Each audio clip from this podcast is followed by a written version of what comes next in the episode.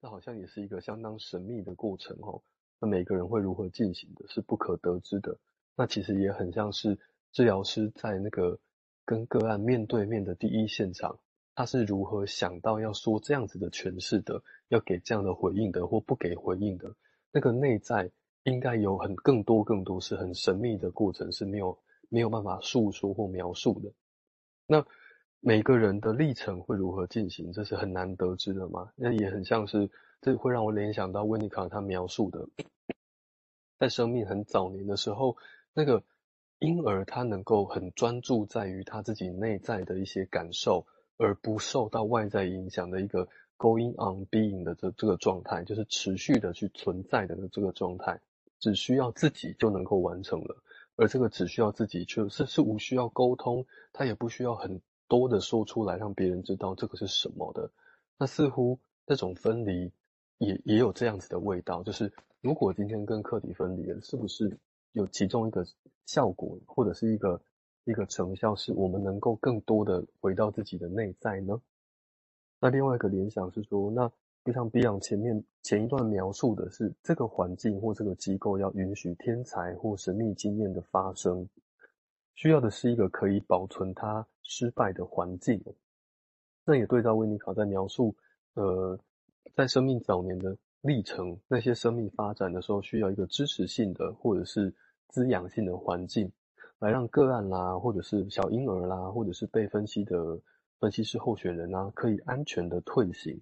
来到一个这个生命接近早年的状态，从这个 B 营开始，那那也很像是 Beyond 说的，说，哎，这个时候他在子宫里面还认识整个宇宙，哎，但是生出来他就忘记了。或许或许这是一个在这个退行的过程也好，或者是一个机构，它能够允许原本每个人期待的可以跟客体分离，然后来到了来到一个这个机构里面，来到这个团体里面进行另外一种跟客体的不要分离的同时。他在心里面发生了另外一件很神秘的事情，就是慢慢的、慢慢的，在这个团体里面的人，他能够在自己心里面开始进行这种分离。好，我先讲到这边。而且，也许我们前几天也提过，就是这里的神秘，他他也说明过，他的确是很刻意的引进这个字眼啊，他不是无意，不是说。随那个随意的，而是很刻意的引进神秘主义这个字眼，要来谈他自己的经验。那这里当然，建佑刚刚提的蛮丰富的。我想有一天我可以来设想，是说一般我们的设想，其实真的很多不知道的啊，就是为什么那样做，怎么样做？我们虽然会有一些想法或者一些理论，但是你可以看得到，现在穷变说的理论真的很困难，告诉你说这个时候那时候你一定要这么做。嗯，其实真的很困难哦，真的很困难。但这个地方会涉及到的，就是，但是这里面势必有什么在发生。就像刚刚建立描绘一样，小孩子，我们的设想，小孩子大部分的时候在睡觉，很多东西是什么东西，他自己就是在组合内，也许是生物性的，也许是有一个心智的机器就在那边自己工作，但是是沉默的，自己在工作，我们都不知道呢。所以，但是我没有希望。哦，又谈说他那时候有什么创伤啊？他那时候怎么样？我们现在怎么做可以怎么做？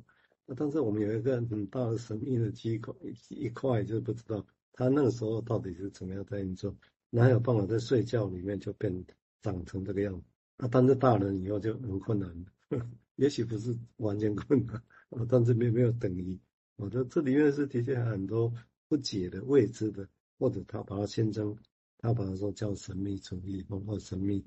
好，我们现在请守红谈谈想法，谢谢。哦，就是我我觉得 Beyond 东西真的是很难，很很难看哦。就是我觉得东西真的好好多，好浓缩。我觉得真的要像 Beyond 看过这么多书的人才有办法，可能才有办法去窥知他要讲的东西的一二。然后，那我觉得这一段呢、啊，就是假设我们认为人的分离，吼，人跟人的分离，它是一个必然的过程的话，那我觉得这一段好像仿佛是在告诉我们说。人会形成团体，好像也是个必然的现象跟结果，然后才有办法像文章他讲的哦，以完成渴望的分离，然后完成了渴望的分离之后，再从外在去遇见。好，我我相信我们在读分析的过程当中，其实很很能够去理解那种就是从外面遇见自己内在的这种感觉啊。不过我只是觉得他在这个团体，就是讲这个团体形形呃形成的这个过程啊，嗯，我觉得很有趣的是他的讲的方向性跟我们平常在讲团体的方向性很不一样。这样刚刚建伟是有讲哦，因为我觉得他这边讲的方向性是，嗯，是一种分离啊、差异化的过程哦。可是我们平常在想。人在团体里头，好像似乎是一个去寻求融合、找到相似性的过程。那这样子的方向性，好像是有一点点相反的，有一点矛盾，然后共同存在在这个状态里面的。好，以上。嗯，谢谢守宏，这这一点指出来很重要哦。我是觉得他慢慢的看，我觉得我把这里再再强调一下，因为这整篇来讲，我觉得这是蛮重要的方向哦。像谢谢，今天先提出来，然后守宏的延续。因为这地方会涉及到弗洛伊德一开始他谈团体的时候，他还是很纳闷。他纳闷是说，是人类最古老的两个团体，一个是宗教团体，一个是教会，一个就是就是军队。那人真的很奇怪，人如果是都是真的是个体的话，要找自己，那人干嘛去成立教会，让自己去被教会的各种束束缚，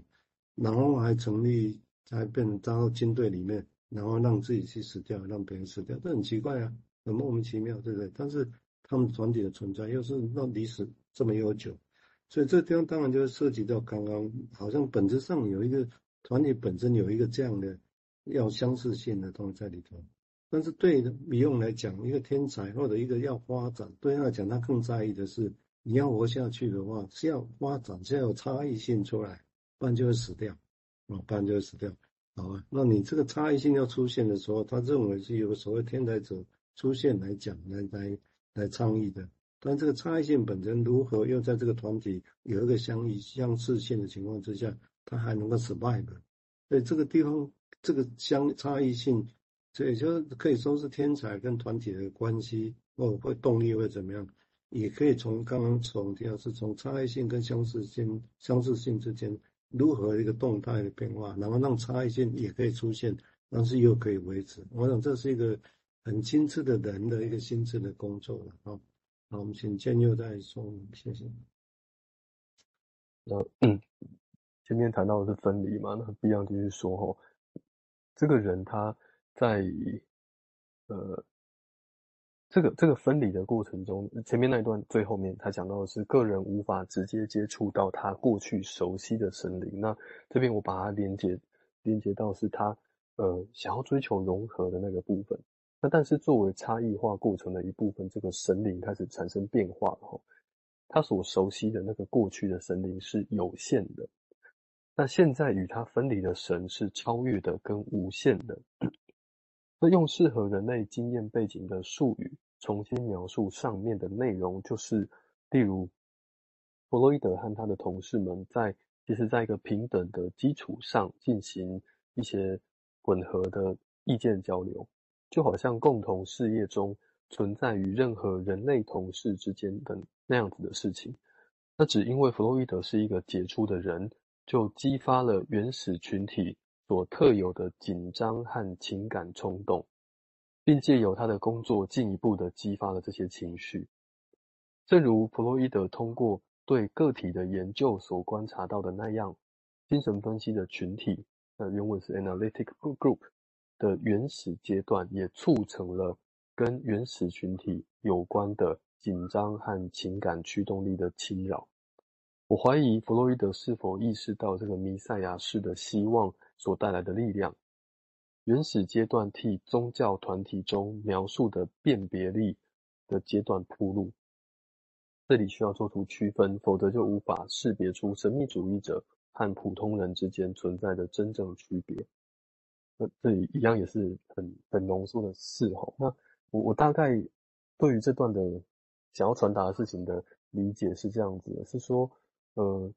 照理说弗洛他弗洛伊德应该也是跟他的同事们一样是，都是同个位阶，都是一样是人在做这件事情，在探究这件事。但是之所以他能够发，他是一个杰出的人，所以他发现很多不一样的事情。但是这些不一样的事情却使得。而在这个团体里面，他成为一个像是天才或者是神秘主义者一样的人的的角色。但是这样的角色出现了之后，会促成了这个群体有一个